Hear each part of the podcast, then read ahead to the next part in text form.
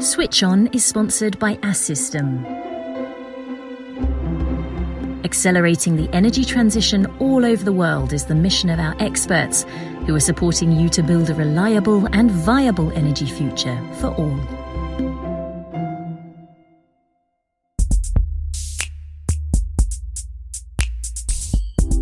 You are listening to Switch On, the podcast of the Assystem Group's experts.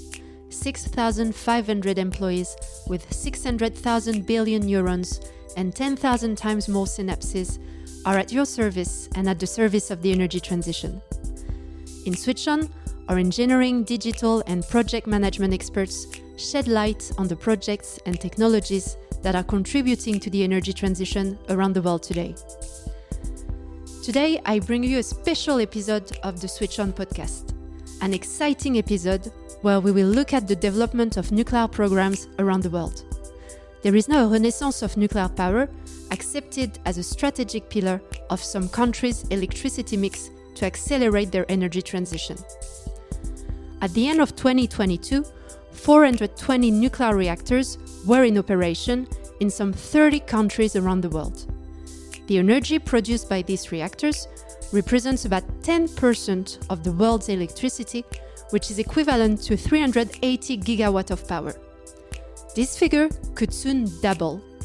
According to the International Atomic Energy Agency, global nuclear capacity could reach 792 gigawatt by 2050. This is the EIA's highest projection, but it gives an idea of how important nuclear power will become in the world over the next 30 years. The main reason for this is the fight against climate change. You will understand why in this episode, which will be a little longer than usual. We have chosen to take the time to draw a global picture of the nuclear energy market and to analyze the issues at stake with my guest, Stéphane Barbier. Hello, Stéphane. Bonjour, Anne-Charlotte. You are Deputy Chief Executive Officer at Assystem and an energy specialist for over 20 years. So you know perfectly well the stakes involved in the development of nuclear power in the world. There is talk today of a renaissance in the sector. What does this mean and why now? Eh bien, pourquoi maintenant Parce que Why now? Because the energy transition is essential. It is crucial for everyone, and we know that if we don't completely switch to low carbon electricity to reduce CO2 emissions, we will not succeed. Nuclear power is therefore an important lever for accelerating this energy transition, providing stable electricity at an affordable cost and guaranteeing the energy independence of countries. We have seen this with the geopolitical events of the past year. Everyone has become aware of this. As a result, as you said in your introduction, we have an increasing number of projects under development in the world today. This is a recent development. High power reactors are not the only projects under development.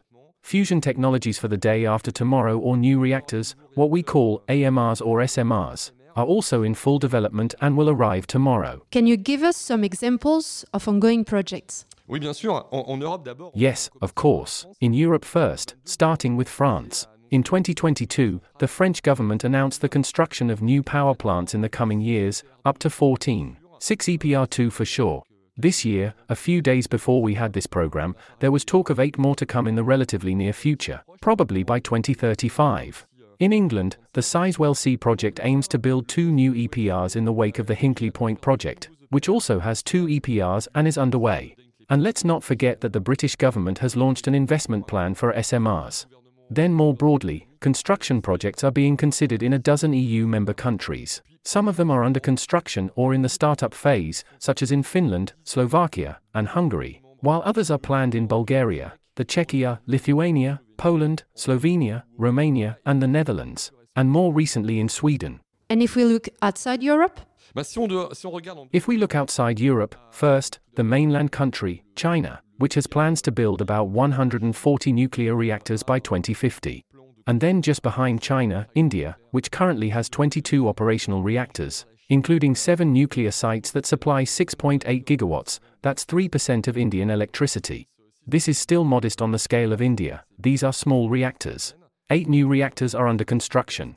The Jaitapur project, which is under discussion between France and the state of Maharashtra, should have six. But beyond the projects that are still under discussion between France and India, India also has its own domestic technology that it developed with the Canadians several decades ago, and dozens more of these reactors are planned.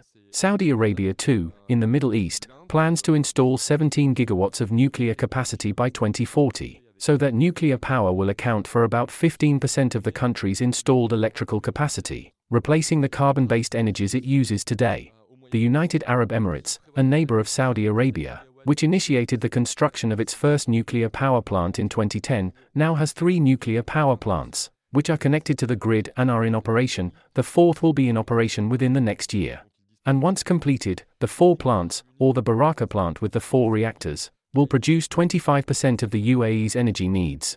Assystem has been involved in the construction of this project since 2013. Turkey is also planning to build at least two nuclear reactors with a capacity of around 10 gigawatts. Four are already under construction at the Akkuyu site, where Assystem is also operating. You also explained to me that Central Asia was an important market. Yes, Central Asia is also becoming an important market, for example with Uzbekistan, because they need to increase, in this case to double their power generation capacity from about 12 gigawatts to 24 gigawatts. It's an ambitious plan based on over $7 billion of investment they have decided to increase their electricity production capacity, mainly from low carbon solutions, solar, wind, but also nuclear, with probably two nuclear reactors to be built. Kazakhstan, also Uzbekistan's big neighbor, has planned to reduce its greenhouse gas emissions by 15% by 2030 and is aiming for carbon neutrality by 2060. To achieve this, it has also chosen to work on a mix of low carbon renewable energies, solar, wind, and nuclear power, probably with 4 to 8 reactors. Kazakhstan already has units to manufacture nuclear fuel for its power plants. And is Assystem involved in these new projects in Central Asia? And in Central Asia, Assystem is present with these two countries. For example, to help them to describe their energy transition program, to set up the provisions of the necessary infrastructures, and to dimension the necessary investments to be able to carry out this energy transition program.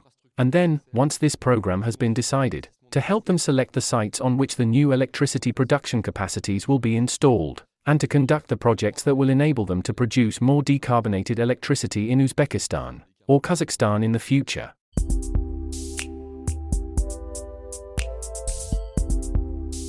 To finish this world tour, there is a country that we haven't talked about, and which is the number one producer in the world the United States. That's right the United States, and one could also not forget Canada, its neighbor. The US already has 92 nuclear reactors in operation. The Biden administration plans to invest an additional $62 billion in decarbonization. Nuclear power is one of the solutions that this administration is considering, both to decarbonize electricity generation in the United States, but also to begin to export nuclear technologies outside of the United States as well. $2.5 billion will go to nuclear research and deployment of next generation reactors, including the SMRs we were talking about earlier. And $6 billion will go to restoring the US nuclear fleet to extend its life to 80 years for all the plants for which it is possible. Moreover, one of the challenges of the development of nuclear power is the acceptability of this energy by the population. And it is perhaps because there is unanimity in saying that the energy transition is essential that the acceptability of nuclear power has evolved. You were telling me when we were preparing the program that society has become more favorable to nuclear power. Yes, so historically, the Allied countries of 1945 are massively in favor of nuclear power. But it is true that in the last 15 years or so, we have seen a shift in public opinion towards nuclear power. And now public opinion is moving in the opposite direction. If I take the example of France, for example, in the latest IFOP survey that was carried out, 75% of French people are now in favor of nuclear energy production in France. They have understood that nuclear energy is a low carbon energy. 81% of French people consider nuclear energy to be essential for France's energy independence. 71% consider it to be reliable and 67% consider it to be cheap since recent events that have had an impact on the price of oil and gas have made everyone aware that nuclear energy is relatively cheap and, in any case, has a very high price visibility. That means, the price does not change over the entire operating life of the power plants, which can be, as we can see in the United States, as I mentioned, 80 years.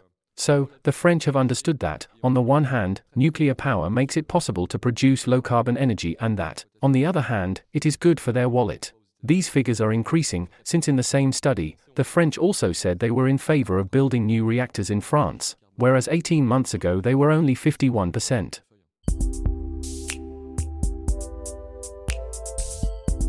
The challenges today are therefore linked to the construction of these reactors in time because there is an urgent need to fight climate change. Stéphane, can the nuclear industry meet this requirement? Il va falloir. Well, we'll have to. Yes, if we want to succeed in the energy transition, we have no choice. We must be able to build reactors under acceptable time and economic conditions. There are a certain number of challenges, as in all major industrial and infrastructure projects. But they are not insurmountable. We can see this by working on other nuclear projects around the world. Finally, the other major nuclear powers, such as Russia and Korea, are very successful in building nuclear reactors within an acceptable time frame and at costs that are also acceptable, and that allow them to guarantee a competitive price of electricity for consumers.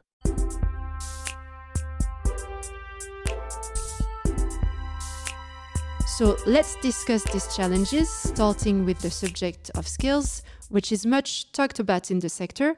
What is the problem and what can be done about it? I don't think we need to talk about a problem. It is not a problem. When you look at the skills available in France, in Europe, to be able to build nuclear programs, the expertise, the depth of expertise, the knowledge is there. What is lacking is the quantity of resources to be able to face the wave of work that we have in front of us, and mainly on the site construction phases, which we can perhaps talk about later. In fact, the deal is clear we need more people. We need more people with specific expertise. We think of engineers, but in the end, that's not the main issue. It's the teams of skilled personnel, the pipe fitters, the welders, all the skilled labor that is needed to manufacture and build a nuclear unit. So, the skills gap is important. But you must keep in mind that the EPR2S we are talking about, the construction phases, the site operations, will begin in 2027 to 2028. This means that as we speak, as we make this broadcast, we have about five years to prepare, to train personnel, and we will not need everyone from 2027, we will ramp up between 2027, 2028, and 2035. So, we have time to prepare ourselves, to prepare the resources, to train the people who will be needed to build the reactors. In the past, in the 1970s, we managed to do this. There is no reason why we can't do it. And what is the sector doing to respond to this skills gap? First, the sector is now in working order. It is mobilized. It has set up a program called Match Through GIFEN, the nuclear industry business grouping led by EDF, to anticipate the industry's skills needs, starting with an inventory of the industry's skills and those that will be available to carry out future programs The Université de Métiers du Nucléaire, which is the training arm of GIFEN, aims to boost the sector's training systems at the regional, interregional, and national levels, particularly for the critical skills I mentioned earlier, since construction will ultimately take place on sites located in the regions. At Assystem, we are working with the French employment agency, Pôle Emploi, on a promotion system that allows people who are looking for work, who do not have a nuclear profile, but who have the necessary background and scientific knowledge that will enable them to access the skills needed to carry out our projects, to follow a three month training course dedicated to our business lines, to nuclear engineering, with a promise of employment at the end. The course combines theory, classroom teaching, and immersion in the field, with mentoring by experts from the company. But beyond the actions taken by the nuclear industry, I would like to emphasize one thing we didn't have all the skills needed as we embarked on the first major nuclear reactor construction program in the 1970s that saw 58 reactors built in 30 years. At the time, however, there was a real political and industrial will. And this willpower is born with the trust and confidence in the supply chains concerned. That's what we need to ensure today so that companies get involved. It is to be sure that we are really going to build and that we will really build in the long term especially for small businesses, which need contracts to hire, need to have confidence that there will be no turning back in France. And finally, in France, as in all other major countries, this is a real success factor for major programs. Political will and long term visibility is what is needed to mobilize industry. You also mentioned the importance of project management to deliver these complex programs on time. Of course, it is. This is key.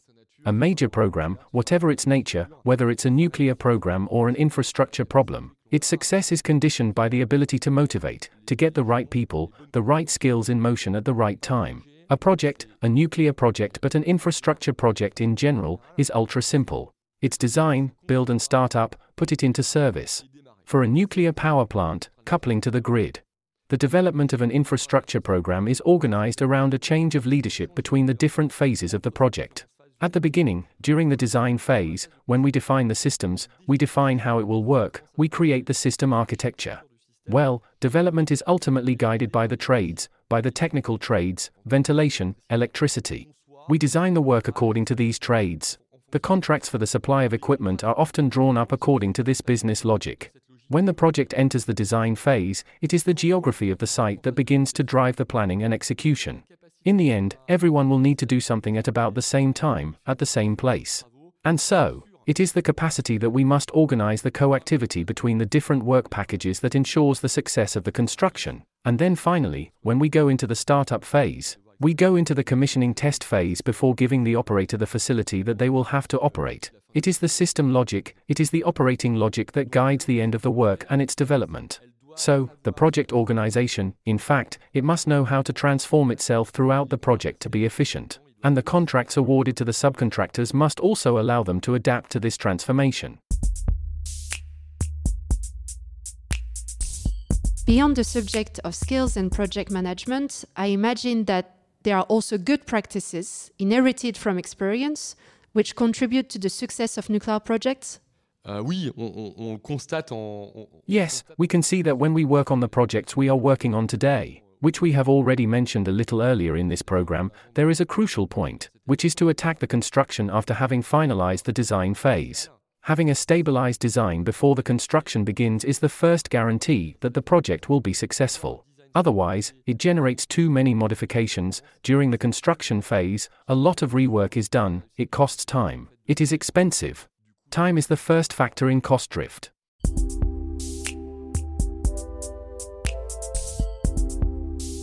There is another lever that can help to respond to the emergency. It's the serial effect. Building several units one after the other saves time, I imagine. Bah oui, bien sûr. Well, yes, of course, since the nuclear industry is basically an industry like any other, like the one we learned at school. It also obeys the rule of the learning effect. So, the more often you do the same thing, the more efficient you are. Even more so in the nuclear field or in the field of reproducible works of this nature, since, as I was saying earlier, the stabilization of the design, it is fundamental to be able to deliver our projects well on time. And obviously, at 10, we no longer need to do the studies to redesign in the same way. So, the design, it's necessarily stabilized. There will be fewer modifications, we'll do it better the first time. But anyway, we will also learn to do the same things faster because we will improve like in any other industry. Once again, it's the ability to have a long term vision that allows us to project ourselves in this logic.